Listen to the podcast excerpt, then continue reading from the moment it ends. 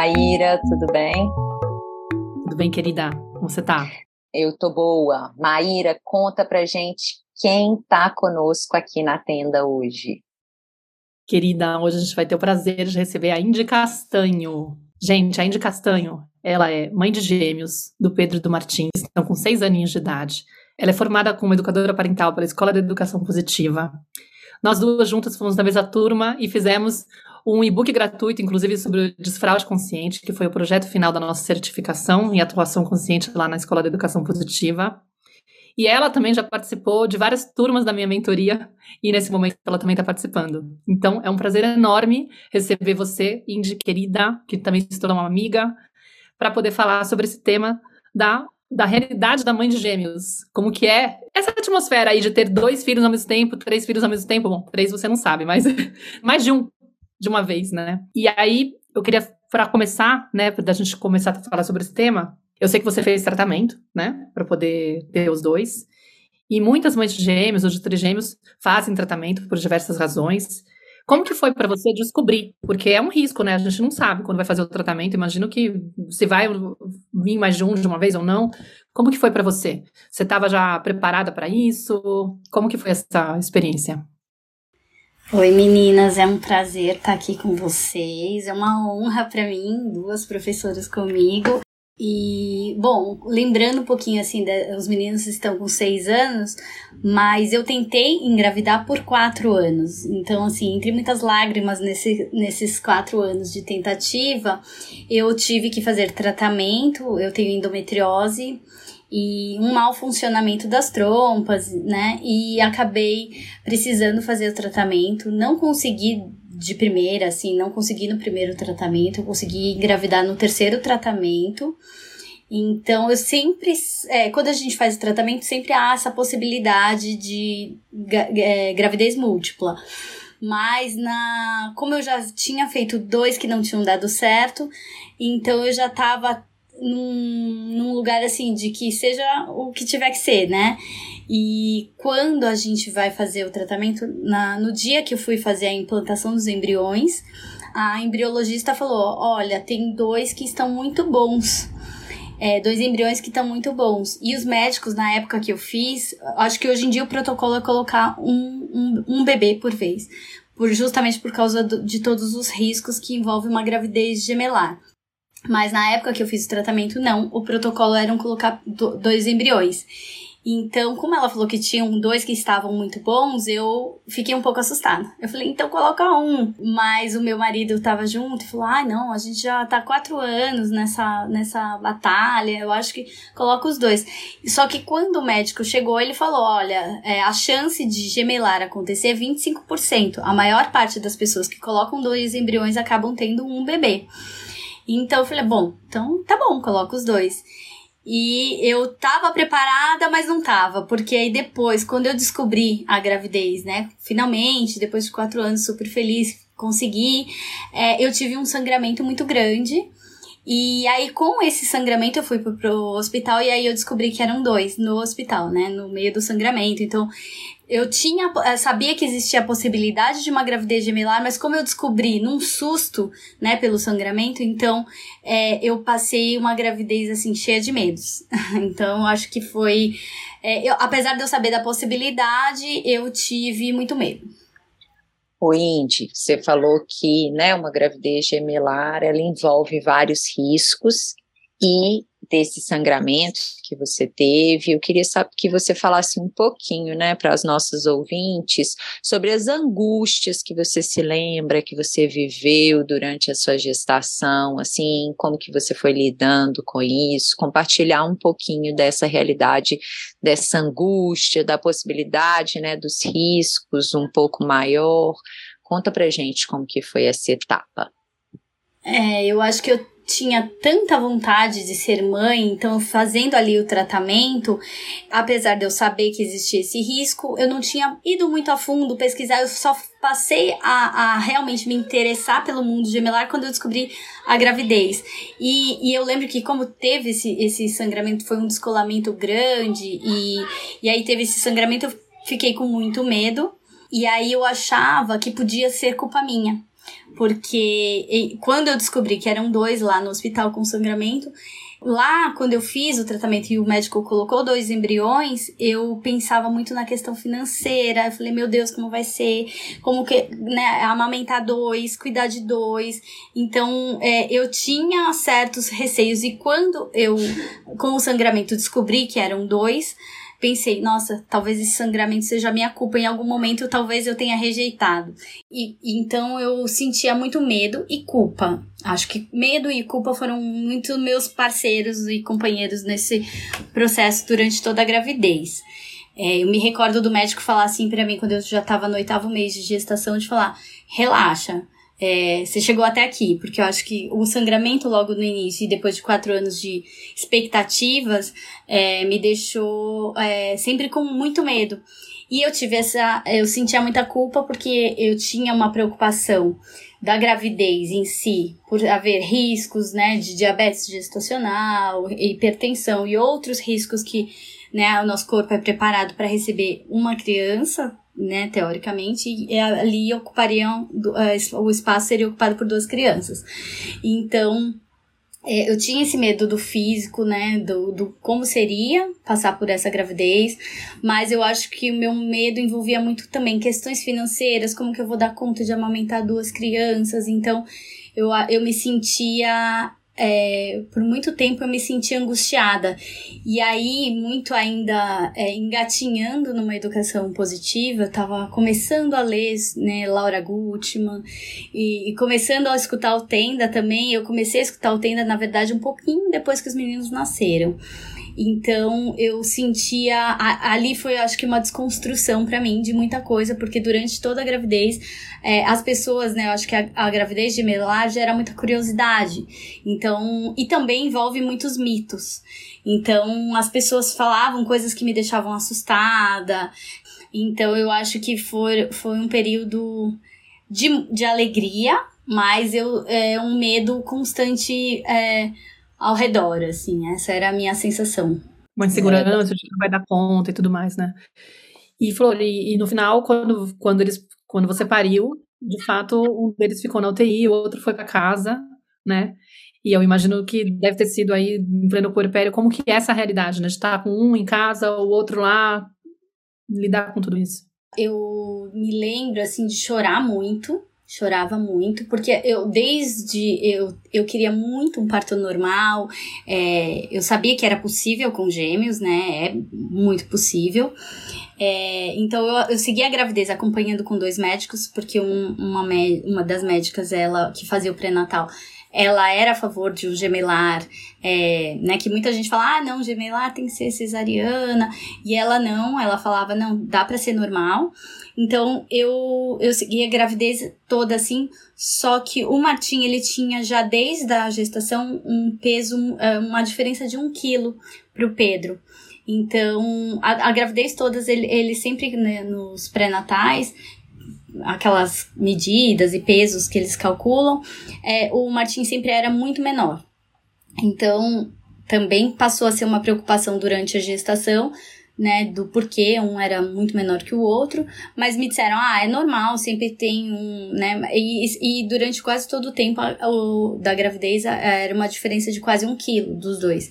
E aí no final da gravidez, a médica queria me internar, mas eu tava me sentindo bem, fisicamente tava, eu tava bem. E aí o outro médico achava que não, não precisa de internação, vamos seguir com, com a gestação. E aí foi quando eu optei por continuar com o médico, porque eu não queria ser internada, né? Eu tava com 33 ou 34 semanas. E eu tinha tido uma amiga que é, também engravidou de gêmeos mais ou menos na mesma época, e ela teve os bebês muito prematuros, que ficaram muito tempo na UTI, então eu tinha um, certo receio com esse pós, né, depois da, da, da, do nascimento, se ia precisar ou não de UTI. Então, como o médico falou, ah, você não precisa ser internado, eu acabei ficando, optando por seguir é, com o acompanhamento dele, é, porque não precisaria por ele não precisaria ser internado. E aí eu segui com a gravidez, então eu cheguei a 37 semanas. Só que quando chegou nas 37, o os meninos nasceram. E aí o Martim realmente nasceu com um quilo a menos. Ele tinha um quilo e pouquinho e ele precisava de tempo na UTI para ganhar peso suficiente para ter segurança. Ele não regulava a temperatura, é, então tinha uma questão de glicemia também que não, não, ainda não era regulado. Então ele acabou ficando na UTI para ganhar peso e o Pedro foi para casa comigo. Então foram dias assim que eu me sentia também carregando uma culpa muito grande de estar no hospital é, para amamentar o Martim, para né, é, tá em contato com ele e deixando um recém-nascido em casa com que ficou com a minha mãe. E quando eu estava em casa, eu sentia essa culpa de estar tá, é, o Martim lá no hospital. Então eu ficava de, do hospital para casa nesses, nesses primeiros dias, assim, e lembro muito de é, chorar muito. Eu tinha lido sobre o puerpério no livro da Laura Gutman. Então eu tinha, eu sabia que existia o puerpério, mas eu não imaginava como ele era, porque as pessoas não falam muito sobre isso. Então eu descobri vivenciando realmente o que era aquilo que eu, eu tinha lido no livro. Então eu, eu tinha a sensação de que ninguém me entendia. Né? O meu marido não me entendia, minha mãe não me entendia, e eu não tava eu me sentia de certa forma incompleta porque eu tinha cada um num lugar e eu não, não sabia muito bem como lidar com aquela enxurrada de emoções e essa esse portal que se abriu para mim com o nascimento deles. Eu acho que me desestabilizou assim, mas ao longo do tempo eu fui convivendo com o puerpério de um outro lugar também. Eu acho que eu fui fui me apropriando desse desse maternar pela né, pela primeira vez e fui me tranquilizando conforme o Martim foi ganhando peso e eu ia lá todos os dias para amamentá-lo. Eu percebia que as, as enfermeiras mediam, pesavam depois que amamentava, então eu percebi que ele estava ganhando mais peso rápido com é, quando é, ele era amamentado no peito. Então eu fa fazia muito isso, de ficar indo pro hospital, porque eu sabia que se eu amamentasse, ele poderia sair logo de lá. Então, essa. É, ele ficou. O Martim ficou oito dias na UTI. Foram oito dias que. É, hoje, quando alguém me pergunta, eu, eu me lembro desse, desse momento como um momento de muita angústia, muito medo muita tristeza, mas lá na UTI eu encontrava com outras mães, né, na, no banco de leite, né, que a gente deixava para os bebês, é, a gente ficava ali na, na UTI, é, as outras mães então tinham casos muito mais severos e muito mais é, que, foi, que também eu, eu observar a força que essas mães tinham e elas estavam ali conversando e sorrindo. E eu que só chorava teve um dia que aí eu, eu acho que caiu essa minha ficha. Eu falei nossa, é, eu não posso reclamar. O meu filho, ele, ele só precisa ganhar peso. E eu tô aqui vindo todo dia é, amamentá-lo. Tinha crianças, né, que estavam com sonda, que ainda não conseguiam ser amamentados, não tinham. Então, assim, eu, eu ali encontrei, de verdade, acho que foi a primeira vez que eu me deparei com a força de, de uma mãe. E aí eu falei, é, não que eu não pudesse chorar, mas eu acho que eu entendi que eu estava sofrendo um luto muito antecipado por algo que não tinha acontecido. Então, apesar do medo me rondar, é, enxerguei como as mães podem ser muito fortes e muito unidas também. Maravilhoso. Querida, e assim, né, pensando nessa história toda, depois que esses bebês, passado esse período aí, né, mas ainda dentro dessa fusão emocional com seus dois filhos, no inicinho da vida deles, né, como que, o que, que você pode falar, né, para outras mães de gêmeos também, sobre suprir a necessidade emocional, física de dois filhos ao mesmo tempo, né? Como que é, como que é isso, né? Como que, é claro que no início talvez até um pouco mais imatura, mas hoje como educadora parental, com tudo que você veio estudando, aprendendo também na rotina com seus meninos, né? Como que, que é a sua dinâmica hoje, a sua experiência, a sua vivência de suprir as necessidades dos dois, né, ao mesmo tempo, principalmente ainda nesse início da vida que eles são tão demandantes e dependentes. Né? É, eu acho que como há, sempre há um risco maior de uma gravidez prematura, né, de um parto prematuro quando a gente tem uma gestação múltipla, pensar é, hoje, né, com o que eu aprendi com vocês e ao longo desse tempo, o quanto que eles são realmente, né, fusionados com a gente, entender, eu não entendia sobre traumas. Então eu não enxergava que aquela minha vivência era muito traumática para mim e era muito traumática para eles que chegaram no mundo já ficando afastados da mãe, logo que nascem, é, logo que nasceram, os dois, na verdade, no início foram para UTI. No segundo dia, o, o Pedro veio para o quarto e o Martim continuou na incubadora. Então, é, eu não calculava é, aquele trauma, como ele pode ser realmente impactante para a criança é, né, de não ter a mãe, não sentir o cheiro dela, não escutar a voz dela. É, então eu acho que isso é uma coisa que eu diria para as mães que ainda não tiveram seus bebês, as mães de gêmeos, de ter essa conversa honesta e aberta com os hospitais, enfim, né, onde esses bebês vão estar, caso eles precisem ir para uma UTI neonatal de, dessa presença da mãe, o quanto ela é importante é, para o desenvolvimento dessa criança, para essa mãe se sentir mais tranquila e mais segura diante de tudo que né, é uma UTI apresenta. Então, porque eu acho que no momento que eu entendi que eu podia encontrar essa força em mim, e eu tinha, eu podia recorrer à ajuda a outras pessoas para que eu me estabilizasse, talvez esse início não fosse tão doloroso quanto é, foi para mim. Eu acho que eu diria para ter uma conversa muito honesta, é, aberta com o médico, com o hospital, dessa necessidade de desse apego seguro, dessa necessidade da presença materna ali, né, do pegar no colo se for possível o bebê ser é, carregado, de ter essa proximidade corporal, né? De parecer, tudo pode parecer muito assustador dentro de um hospital, de uma UTI, aqueles sons, mas para aquele bebê, por mais intranquila que essa mãe possa estar em muitas situações, o fato do, da, do bebê estar tá ali, podendo escutar, podendo sentir o calor dela, podendo ouvir o, o coração dela, isso é muito tranquilizante para essa criança que já está vivendo uma experiência, né, já bastante é, traumática. Então, eu diria que eu acho que essa fusão emocional, se a mãe tem conhecimento do quanto ela pode tranquilizar o seu bebê com a sua presença e com, conseguir, eu não, não diria separar o medo, porque o medo, né, ele faz parte da gente, mas de conseguir é, sentir e nomear para aquele bebê mesmo tão pequenininho, é, tudo que ele tá experienciando e de que a mãe dele tá ali, que ele vai ser protegido, que é, então eu acho que é nomear para esse bebê que acabou de chegar toda aquela experiência, é, que foi algo que, por exemplo, eu não sabia, eu não fiz, e eu só fui me dar conta de, do quão assustador, eu tava muito focada em mim, né, do que eu, na minha dor, no, no que eu tava assustada, é, mas eu acho que teria feito muita diferença também ter falado mesmo pro bebê ali nos momentos que eu tava ali com, com o bebê, poder dizer, eu acho que quando a gente nomeia, eles conseguem, a gente faz essa, essa separação do que, é, acho que organiza, né, pro bebê é, o que ele tá vivenciando e que a, ele não tá sozinho. Acho que é muito importante que ele é, entenda que a mãe tá ali é, por ele quando eu te escutava, né,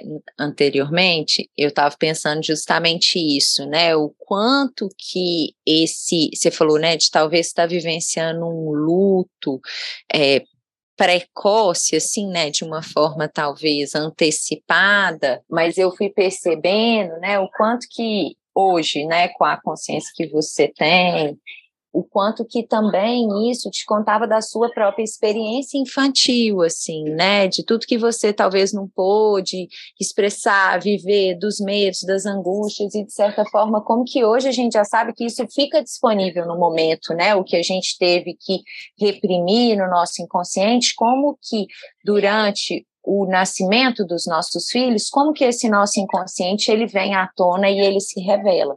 E é justamente isso que você estava falando agora, né? O quanto que a gente tomar consciência disso e se fazer responsável pelo que a gente está sentindo e consciente da perspectiva da criança nessa história, né? Do que ela está experimentando, à medida que eu me faço responsável pelo que está me acontecendo, pelo que eu estou sentindo, né? Você trouxe muito o medo, né? A própria culpa. Então, quando eu me faço responsável pelas minhas emoções, entendo o meu lugar de adulto que tem como buscar recursos, apoio, ajuda, né? E, e, e caminhos para expressar o que eu estou sentindo. E, de certa forma, quando eu vou fazendo esse movimento de tomar consciência disso e me responsabilizar, eu vou liberar essa criança, né? Eu vou, eu posso nomear para ela, mas mais do que nomear é eu tomar consciência do que está me acontecendo e me fazer responsável. E aí, à medida também, né, que eu vou nomeando para ela e que eu vou percebendo o que ela necessita, para além das minhas próprias emoções, eu consigo atender eles com mais, é, sentindo melhor o que eles necessitam, né, de uma forma mais responsiva às necessidades dele e não passando tanto só pelo filtro da minha, das minhas emoções e das minhas próprias experiências inconscientes que a gente está nadando aqui junto nelas, né? É, faz toda a diferença, né? Eu, eu, por exemplo, eu tive dois filhos, né, de idades muito diferentes. Eu vejo que a forma como a mãe que eu fui na minha primeira gestação e depois, anos depois, com tudo que eu estudei, com tudo que eu busquei, a forma como eu me vinculei, você falou sobre o apego seguro, né, e todas as informações que a gente sabe hoje, assim, né, a, a forma como eu me vinculei com meu segundo filho é completamente diferente, e eu percebo, né, como essa vinculação, ela é a relação hoje com com o outro é muito diferente nesse sentido, né? Você percebe, Indy, mesmo não tendo clareza disso, se existe uma diferença no seu vínculo com os meninos, com o que foi para UTI, com o que ficou em casa ou não, depois você foi tentando é, reconstruir isso, ressignificar essa experiência. É claro que a gente está sempre tentando, né? E nesse movimento, fazendo aqui agora, com usando os recursos que a gente tem. Mas você percebe ou percebeu alguma diferença, assim, no, na sua forma de se vincular com cada um deles? É, eu acho que hoje, né, como você falou, esse lugar de consciência faz muita diferença, é, porque o corpo, ele guarda as marcas, né, do que a gente viveu. E eu não tinha ideia do que eles estavam vivenciando naquele início de vida. Eu tava muito, né, nesse foco em mim. Como você falou, vem muito da minha história também ali é, mas eu não tinha essa percepção da, da experiência que eles, como seres humanos únicos que eram, estavam vivendo. Então eu tinha um, um olhar muito até de meu Deus, é, é esse bebê, porque o Martim nasceu muito pequenininho, é, eu lembro que para amamentar, ou para é, quando não, não amamentava no peito, eles ofereciam uma madeira, eu segurava a cabeça dele com os meus dois dedos o indicador e o polegar, assim, a cabeça dele cabia no meu dedo e era assustador, assim, pensar é, do quanto aquele ser tão frágil e tão pequeno estava é, passando por tantas coisas e eu não tive essa percepção lá, mas eu tinha um olhar de que como se o Pedro fosse muito maior, então ele precisasse menos de mim do que o que era menorzinho. Então eu acho que eu fiz essa diferença é, e por muito tempo, inconscientemente, eu tinha essa preocupação muito maior com o Martim. Eu, eu era o primeiro que eu corria para acolher, é, porque eu, em, em algum lugar ficou para mim registrado de que ele precisava mais. Quando, na verdade, hoje, com, nesse lugar de mais consciência, né? Como você falou, a gente segue tentando. É, eu percebo que eu faltei muito, talvez, pro Pedro, por achar, né, de que como é, fisicamente ele era um bebê um pouco maior, né, ele tinha dois quilos e pouquinho, é, eu achava que tava tudo bem, a minha mãe tava cu cuidando dele, ah, não, tudo bem, ele, né, ele dá mais conta do que o outro, que é muito pequeno, muito frágil, então, é, eu acho que esse lugar hoje de consciência me faz ver que não importa, né, o tamanho, a, a, experiência inicial de cada bebê, claro que afeta extremamente a vida deles e a nossa, mas é, eu existia num um, um determinado lugar de que eu achava que o Martim precisava mais de mim, por ele ser mais frágil. Eu achava que a vida toda ele ia precisar muito mais de mim. É, e hoje eu já tenho essa percepção muito diferente. Claro, eu tenho uma cliente que ela também teve gêmeas né, recentemente, assim, tem menos de um ano, e eu venho acompanhando ela já há algum tempo, e uma coisa que me chamou a atenção tem muito a ver com isso que você falou, né? No processo, depois que as meninas nasceram, a gente seguiu o nosso processo. Uma coisa que ela, né, assim, que a gente foi se dando conta e que ela foi percebendo principalmente, assim, o quanto que uma das gêmeas dela, teoricamente, ela era mais boazinha, ela dormia mais boazinha, entre aspas, tá, gente? Assim, ela dormia mais, ela chorava menos, ela era mais tranquila, e a outra, ela estava sempre com a outra no colo, ela estava sempre atendendo a outra, porque a outra chorava, pedia, se movimentava mais. E aí, a hora que a gente foi trabalhando no processo dela, ela foi se dando conta do quanto a que ela acreditava que era boazinha, ela estava sendo desamparada e se resignando, deixando de pedir, porque, afinal de contas, ela estava sempre com outras pessoas, porque a mãe estava ali mais ocupada daquela ali que pedia mais, que chorava mais alto, que reivindicava mais. Então foi assim até um pouco diferente do seu processo, mas a outra era mais e ela se deu conta disso também. Aí na hora que ela começou a se aproximar dessa mais boazinha, foi impressionante como ela foi tendo mais força, o choro dela começou a ficar mais alto, ela começou a passar mais tempo acordada, ela começou a pedir mais o que ela necessitava, o quanto que é importante a gente trazer essa perspectiva da criança o tempo inteiro, né? E, e tentar perceber ali o que está acontecendo da forma mais ampla possível, né? Não, eu achei curioso, porque quando você estava descrevendo você lá na, na salinha com as outras mães, passando pela mesma situação, na UTI, nananã, você fez essa comparação do tipo assim, ah, por que, que eu estou reclamando se meu filho está bem comparado com os outros. É quase se fosse a mesma situação, de achar que, tipo, se a pessoa tá, tá com menos problema, não quer ela ficar precisando de tanta atenção, né? Eu mesma não vou me dar tanta atenção, já que, olha só, comparando aqui, a realidade delas é muito pior. E aí, de repente, você faz a mesma leitura com eles. Ou seja, enquanto eu me reviso e descubro que eu já tenho essa postura comigo, é claro que quando eu tô olhando para dois seres, um tá mais frágil e o outro tem fragilidade, mas tá mais forte, ah, ele com certeza se vira, não tem problema, não é tão preocupante. Não é curioso como a gente tá o tempo todo agindo assim, né?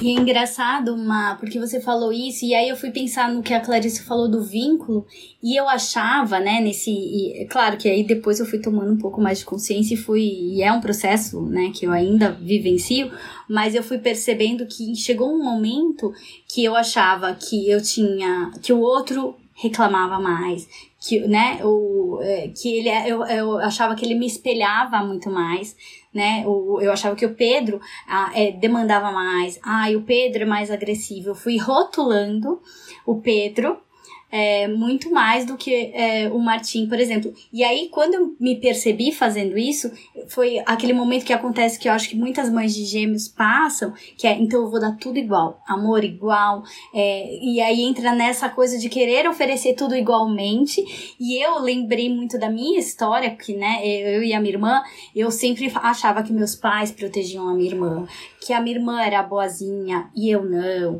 Caiu meu, na minha consciência o meu lugar de dor e falar, não vou fazer igual com os meus filhos. Eu tenho que ser a mesma mãe e dar igualzinho para os dois. E aí eu comecei nessa coisa de não, não tô faltando para esse, não, não posso faltar mais para esse. E, e buscar sempre tudo muito igual, mas ainda assim sem estar tá enxergando os dois como indivíduos. É louco isso, né? Assim, como que a gente vai e até a sociedade, de alguma maneira, contribui para isso, e que se a gente não questiona, a gente vai acabar, né, mais uma vez, centrado na perspectiva do adulto, ah, vamos facilitar, né? Porque se eu sou a mesma, se eu dou o mesmo, teoricamente eles não vão ter o, o que reclamar. E se reclamar, já sei. Não, se um não está reclamando, é esse que é reclamão, é esse que é mais difícil, é esse que é agressivo, né?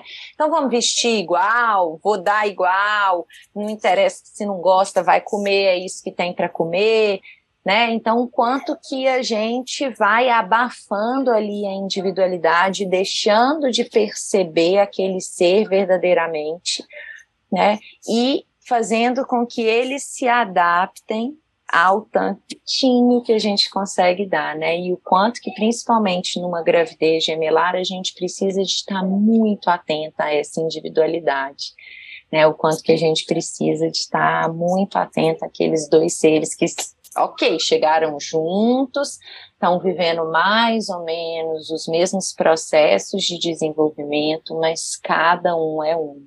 Como que você percebeu, né, que você estava nesse lugar e que você precisava desconstruir isso? Qual foi o reflexo da, do comportamento deles quando você entrou nesse lugar de começar a tentar oferecer tudo igual e você falou, puxa, não tá, não, não, não é por aí? O que, que você fez?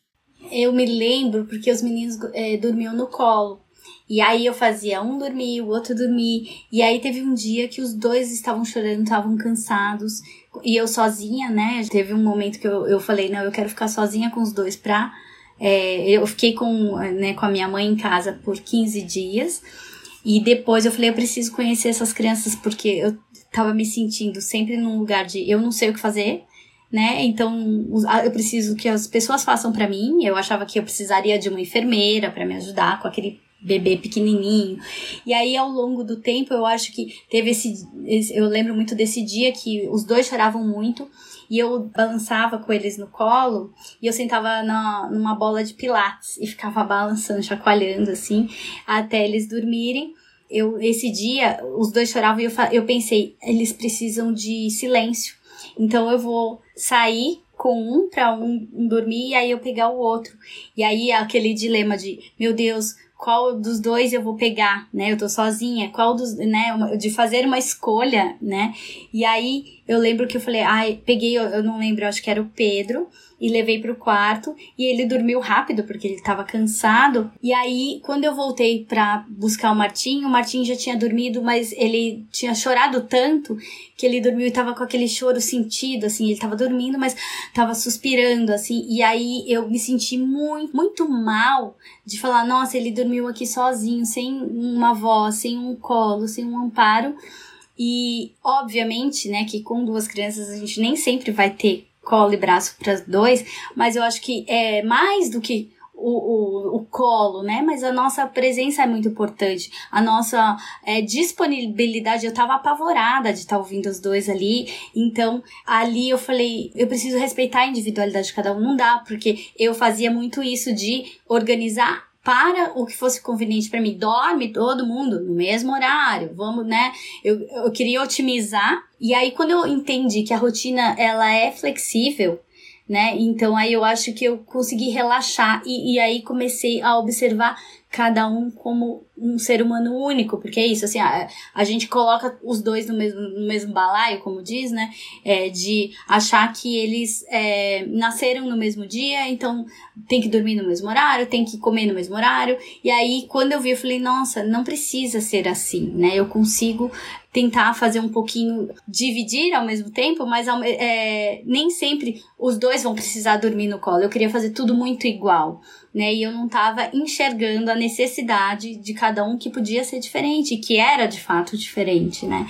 Porque são seres humanos diferentes, eles dividiam a mesma data de aniversário, mas não é, a necessidade, às, o, um precisava do colo mais, às vezes o outro precisava de uma voz ali por perto, um carinho, um toque, é, e não necessariamente o embalo no colo, enfim. Então, passei por esses dois momentos. Eu acho que eu passei por um momento que eu queria proteger muito um e achar que o outro é forte e, e acabei sendo muitas vezes negligente com ele. E depois nessa eh, achei que tinha que ser tudo igual e tentava fazer tudo igual e aí foi acho que quando começou a cair minha ficha de que eles eram indivíduos diferentes e tinham necessidades diferentes mas eu levei um tempo para isso e qual foi a etapa mais desafiadora assim até hoje com os meninos que você sente da sua experiência ah, eu acho que assim, quando eles começaram a, a ter essa um pouco mais de autonomia, de andar, né? Então cai naquela coisa do nosso olhar de adulto, né? Então eu ainda muito inconsciente, é, um queria brincar para um lado, o outro queria brincar para o outro, né? Então, ah, para qual lado eu vou, né? Então eu lembro que eu ficava muito angustiada, eu, eu tinha medo de sair para algum lugar assim aberto, é, um parque ou um lugar que eu fosse com os dois.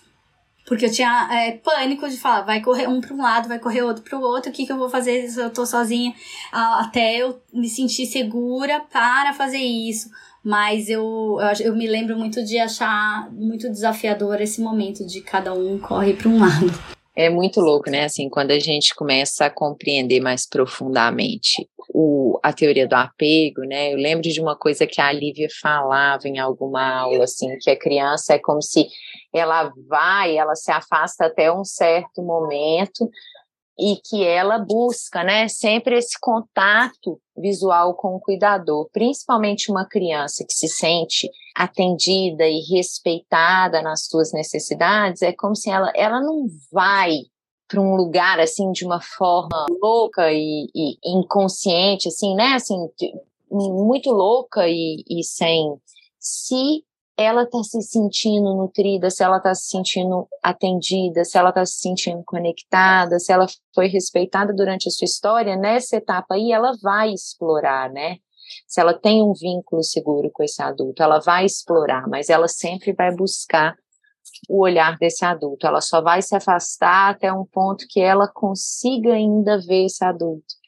Então, também o quanto que isso, né, é, pode ser minimizado esse desespero, né, de sair, né, o quanto que isso fala da nossa insegurança, o quanto que muitas vezes a gente também não consegue entregar o que eles precisam e aí a gente fica projetando os nossos medos, as nossas ansiedades neles.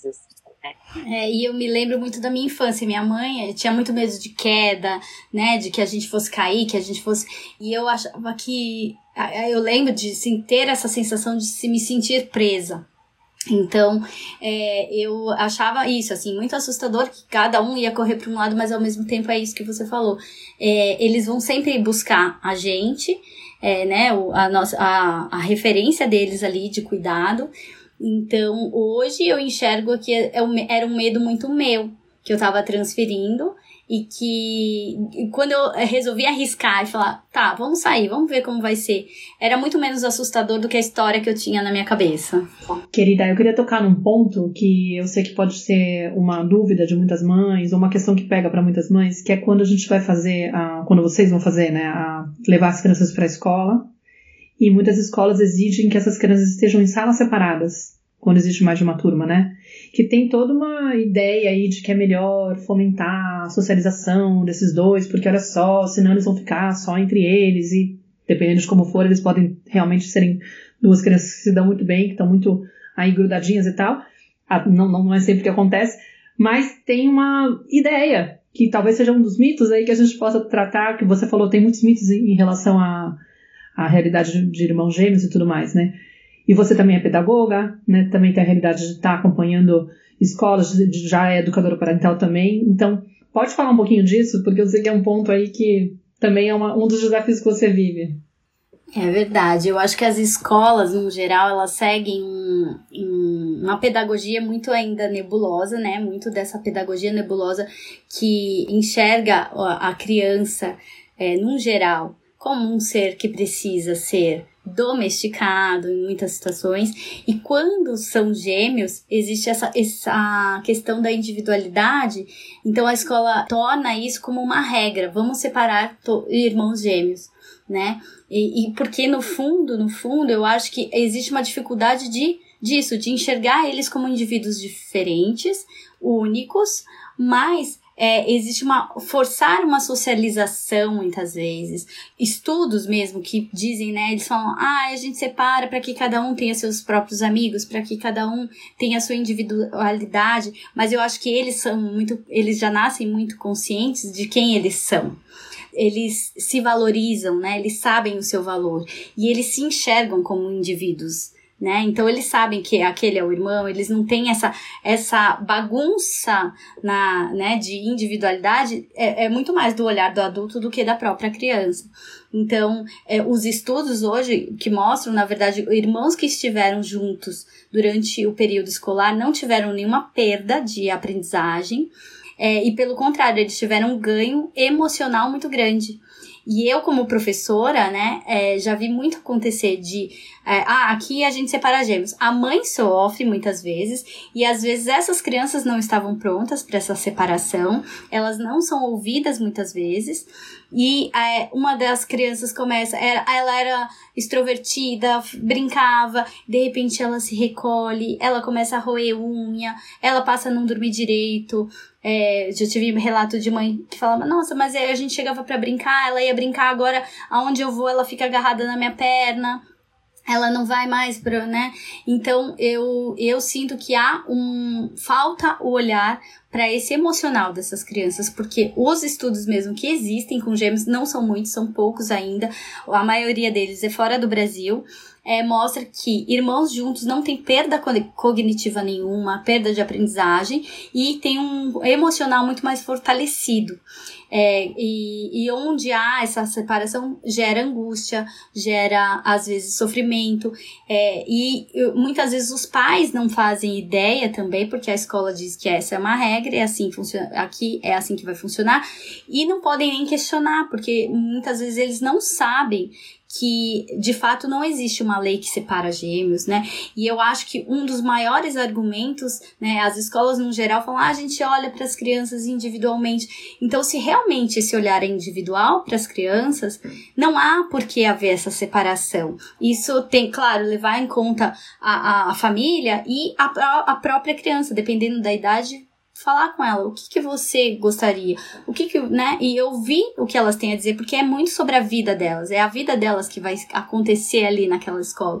Então, quando a gente, dependendo da idade da criança, a gente fazer isso, sentar, ouvir e por que não, né? E, e é, estarem juntos, né? Então, ó, existe, é, eu mesma recentemente ouvi da professora de que a gente coloca eles para fazer é, atividades com outras crianças porque eles precisam socializar, porque eles interagem muito entre si. Irmãos, eu acho que naturalmente vão interagir muito entre si, mas existe, um, eu falo, uma dificuldade de nós todos de aceitar o ser humano como ele é né? Por que será que a gente, na nossa cabeça, acha que tem que todo mundo ser muito sociável, quando a gente, na verdade, se a gente olhar para a nossa sociedade, ela é muito diversa. Tem pessoas que são mais sociáveis e isso vai seguir, mas quando a gente força esse momento, essa socialização, eu atropelo quem é aquele ser humano, eu desrespeito quem ele é. Então, eu acho que assim, primeiramente, dependendo da idade da criança, dar voz para ela, escutar o que ela tem para dizer, o que que ela, né, é, é sobre a vida dela. E essas regras, né, muito sociais e que vêm muitas vezes impostas pelas escolas, na verdade elas são, eu falo, baseadas em achismos, em coisa nenhuma, porque o, na verdade o que tem de embasamento é muito mais olhando para esse emocional que faz toda a diferença, inclusive no aprendizado, né?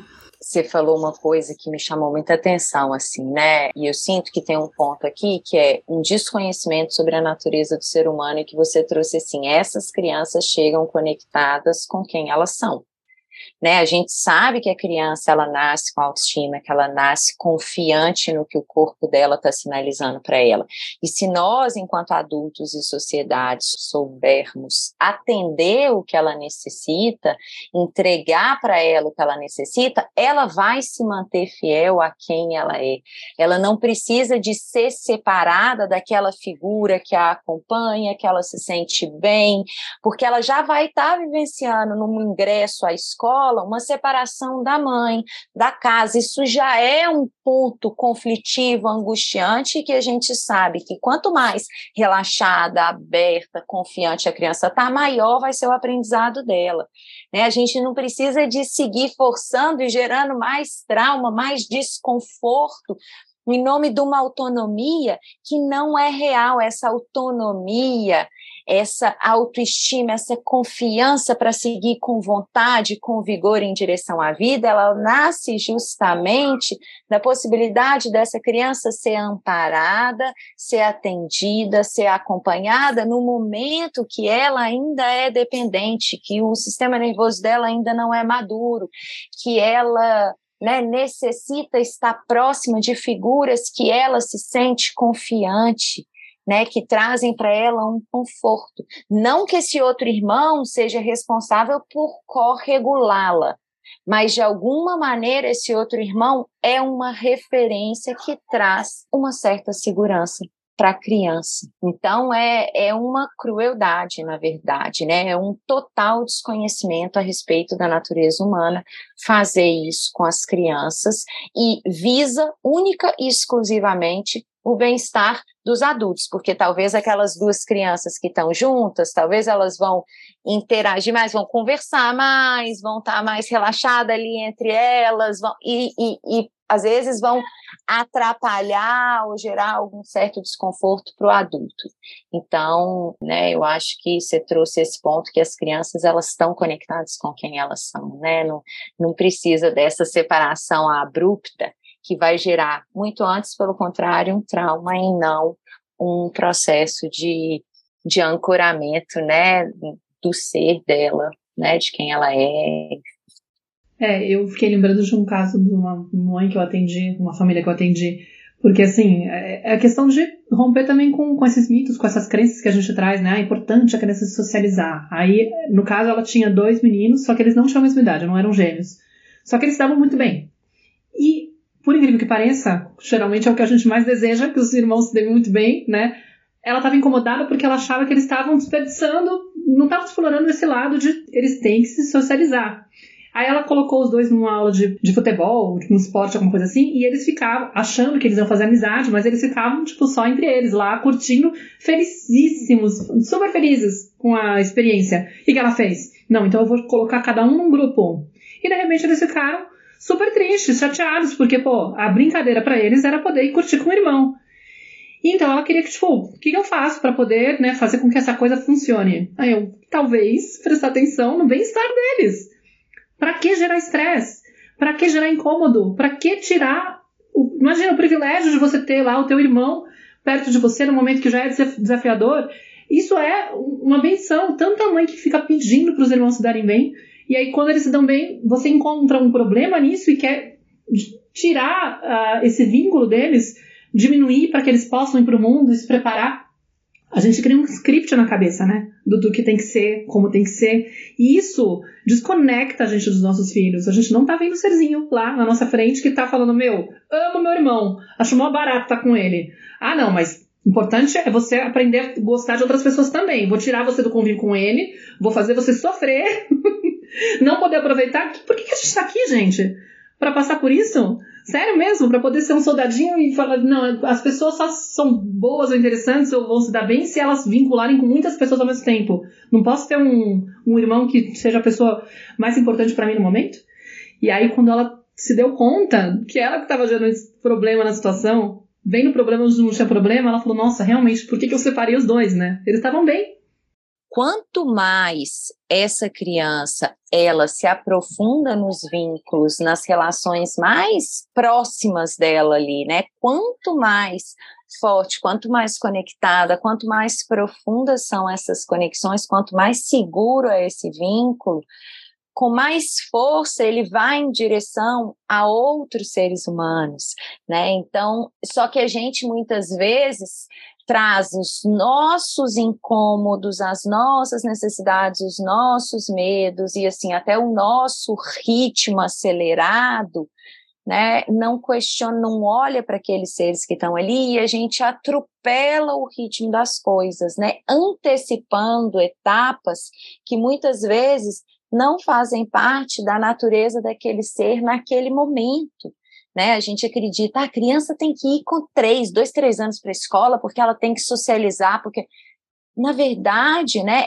As escolas foram criadas para atender a uma sociedade na qual, né, na era industrial, que as mulheres começaram a ir para o mercado de trabalho para atender demandas do capital, do patriarcado, e a gente e as crianças acabam pagando um preço. E a gente, por desconhecimento da história, por desconhecimento da natureza do ser humano, a gente acaba reproduzindo um comportamento e falando: ah, a criança precisa socializar. Peraí, de onde que eu tirei isso? Qual a idade do meu filho? Né? Será que ele ainda precisa de se aprofundar nessa relação com esse irmão, e isso é a socialização desse momento que já é muito para ele, e que devagarzinho ele vai se abrindo para outras relações. Mas quanto atropelo por desconhecimento da nossa natureza, da nossa história, né? É, eu acho isso que você falou, eu acho que pensando no, na questão gemelar, o quanto que a gente cai muito nesse lugar socialmente de desconhecimento da nossa, da nossa natureza mesmo. Porque ah, existe também o assunto quando a gente fala de gêmeos vestir ou não vestir igual, né? E aí cai no mesmo lugar. Eles são indivíduos que nascem muito conectados com a sua natureza, eles se enxergam com valor, eles se enxergam como únicos né? E aí tem, ah, é, são gêmeos, é, né? Eu, no caso dos meus, não são idênticos, mas eu imagino que gêmeos idênticos acontece muito mais essa questão do vestir ou não igual. É, e na verdade, eu acho que nós adultos problematizamos mais do que na verdade a, a, é, deveria ser. Porque existe uma coisa, eu e a minha irmã eh, eh, temos um ano e oito meses de diferença e a gente queria se vestir igual quando era. Eu lembro muito disso, de era, éramos pequenas e a gente queria pôr roupa igual, e aí começou aquela coisa, ai, vocês parecem um par de vasos, né? Enfim. Então eu vejo muito que a criança continua não sendo respeitada, porque às vezes esse querer se vestir igual é porque ela se inspira no outro, porque ela achou legal aquilo ali, porque ela achou bonito, e a gente já com o olhar de tá copiando, né? Ah, não, não vai ter personalidade, vai ser uma Maria vai com as outras. É, então a gente, é, eu acho que o vestir ou não igual é muito é, consequência de a gente olhar para esses indivíduos e respeitar a vontade deles, e às vezes eles vão querer se vestir igual, às vezes eles vão querer se vestir com completamente diferentes, mas tirar essa nossa fala muito do, ai, você vai, que... mas para que você vai se vestir igual ao seu irmão? Nossa, você não tem personalidade. Quando às vezes a gente mata uma coisa que é a admiração, a gente tem muitas vezes também, a gente é, não enxerga pelo ponto de vista da admiração, a gente acha que é copiando, né, que é, é não tem personalidade, enfim. É, quando na verdade a, a, gente podia exaltar a admiração que existe entre irmãos, enfim, porque nosso olhar já é muito carregado de preconceitos, de, de das nossas dores também, né? Porque eu, eu era mãe que falava, jamais vou vestir os dois iguais que eu achava cafona, que não sei o quê. Só que a gente ganha, né? Quando tem dois, as pessoas têm, acham bonito, né? Socialmente, ah, vamos dar dois iguais. E aí, eu, vez ou outra, tinha coisa igual. E eles muitas vezes escolhiam quando eles eram menores. Agora eles já, com seis anos, já cada um escolhe o, que quer. Gente, é, eu achava que eu nunca faria isso. E depois eu comecei a perceber que tem um quê de admiração, porque eu comecei a recordar da minha história. E eu achava bonito. Ah, eu gostava porque a, a bota dela tinha brilho, então eu também queria ter uma bota de brilho. E isso acontece muito com as crianças, mesmo que não são gêmeas. A criança que vai pra escola e vê a amiguinha usando e quer usar porque ela admira. E aí a gente vai lá e fala: não, admirar não é legal, isso é inveja, né? Então aí a gente coloca uma conotação negativa em algo que às vezes nem era negativo, era uma, uma admiração, né? Era uma espécie de homenagem. Nossa, você é tão lindo, tão incrível, eu quero te homenagear. Então eu tô muito inspirada em você, você é maravilhosa, eu quero ser como você. Não, não tem, né? Esse olhar aí viciado da educação tradicional, de sempre achar má intenção, ai, tá desviando pro lado ruim. Gente, é impressionante, né? A gente vira assim, o serzinho ruim, eu tenho que coibir, tem, tem que conter, porque senão, se eu não controlar, o que, que vai acontecer lá na frente? A gente dá uma surtada. É, e eu acho que isso, de escutar um pouquinho a criança, ah, será, ou sou eu que tô pondo igual, e não, a criança às vezes não quer, e aí eu falo, não, vai vestir igual, porque você tem que, né, tem os dois lados, de, não, vai ficar igual porque vocês são gêmeos e tem que se vestir igual. Também existe isso, de colocar todo mundo no mesmo não porque ah, para todo mundo reconhecer que é gêmeos né então também tem muito isso de colocar igual para porque eu mãe acho fofinho bonitinho não observo a criança, né? Não, não, dou, é, não dou ouvidos pro que ela quer dizer. Então, e, e muito isso, da admiração que a gente vai lá e vai matando aquela sensação de que a criança admira e fala, não, isso é, é coisa de gente invejosa, filho, ficar se vestindo igual aos outros. E aí a gente cresce e admira alguém, né? Admira Maíra, admira a Clarissa, admira e se inspira nessas pessoas. E aí a gente começa a achar legal, bonito se inspirar, legal, né? A gente não coloca pra gente que é, ai, olha, eu tô com inveja da Maíra, tô com inveja da, da Clarissa, né? A gente coloca como admiração, uma, né? Porque de fato, muitas vezes é, é essa a, o lugar de olhar, achar legal as coisas que aquela pessoa diz, e, enfim, e querer parecer em algo com aquela pessoa. É, não deixando de ser quem eu sou, mas é, de me realmente me inspirar naquilo que eu acho admirável do, no outro. Então, acho que muito disso, de tirar meu, meu véu, né, da minha história e olhar de fato para aquelas pessoas que estão ali diante de mim, né?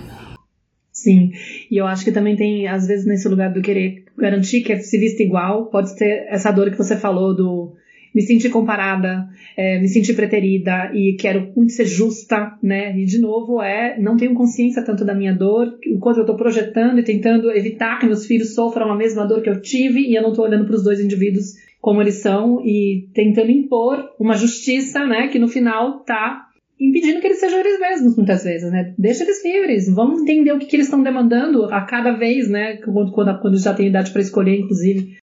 Mas, Flor, Queria muito agradecer. Se a gente pudesse, a gente ficaria aqui muito mais tempo, como sempre. Mas, assim, foi um prazer imenso ter você aqui. E eu queria que você, se quiser, dar uma palavra final, trazer um recado, uma mensagem que você queira trazer para as mães que estão nos escutando.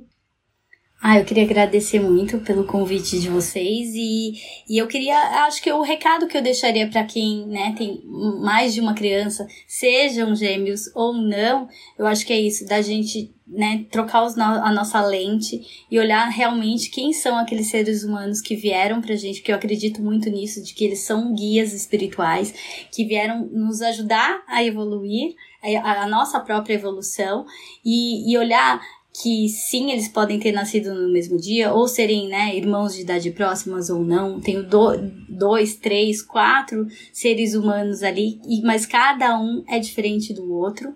Né? Independente se eles estão vestidos ou não iguais, é, eu olhar para eles com o meu olhar de mãe precisa ser para aquele ser humano único que ele é. é. Enxergar a beleza daquele ser humano que é diferente do outro e que não eu não eu acho que esse lugar de comparação que acontece muito com com gêmeos né de isso não partir de nós né eu acho que a sociedade vai fazer comparações a escola vai fazer comparações mas nós somos o maior referencial, então que essa comparação, que esses rótulos não partam de nós e olhar cada um como único. Lindo. Obrigada, Indy. Muito obrigada, Flor. E quem quiser seguir a Indy, ela tem o um perfil no Instagram que é o arroba Indy Mãe de Gêmeos. Né? E a gente vai deixar aqui para vocês também clicarem no, no link, qualquer coisa. E super obrigada mesmo de coração. E a gente se vê no próximo episódio. Obrigada, pessoal. Obrigada, Indy. Obrigada, Mar. A gente se vê no nosso próximo episódio. Um beijo. Eu sou a Clarissa de Aquiara. E eu sou a Maíra Soares. E você acaba de escutar mais um episódio da Tenda Materna, um podcast sobre maternidade e autoeducação. Nossa conversa de hoje te tocou de alguma forma? Tem algo que você vai fazer diferente depois de ter escutado esse episódio? Se sentir no seu coração, compartilha com suas amigas nosso podcast, deixa um comentário no nosso perfil do Instagram, tendamaterna.podcast, contando como esse episódio mexeu com você. Segue a gente no Spotify para não perder nenhum encontro de inspiração, crescimento, trocas profundas e muito apoio. Nos vemos em nosso próximo episódio. Até lá!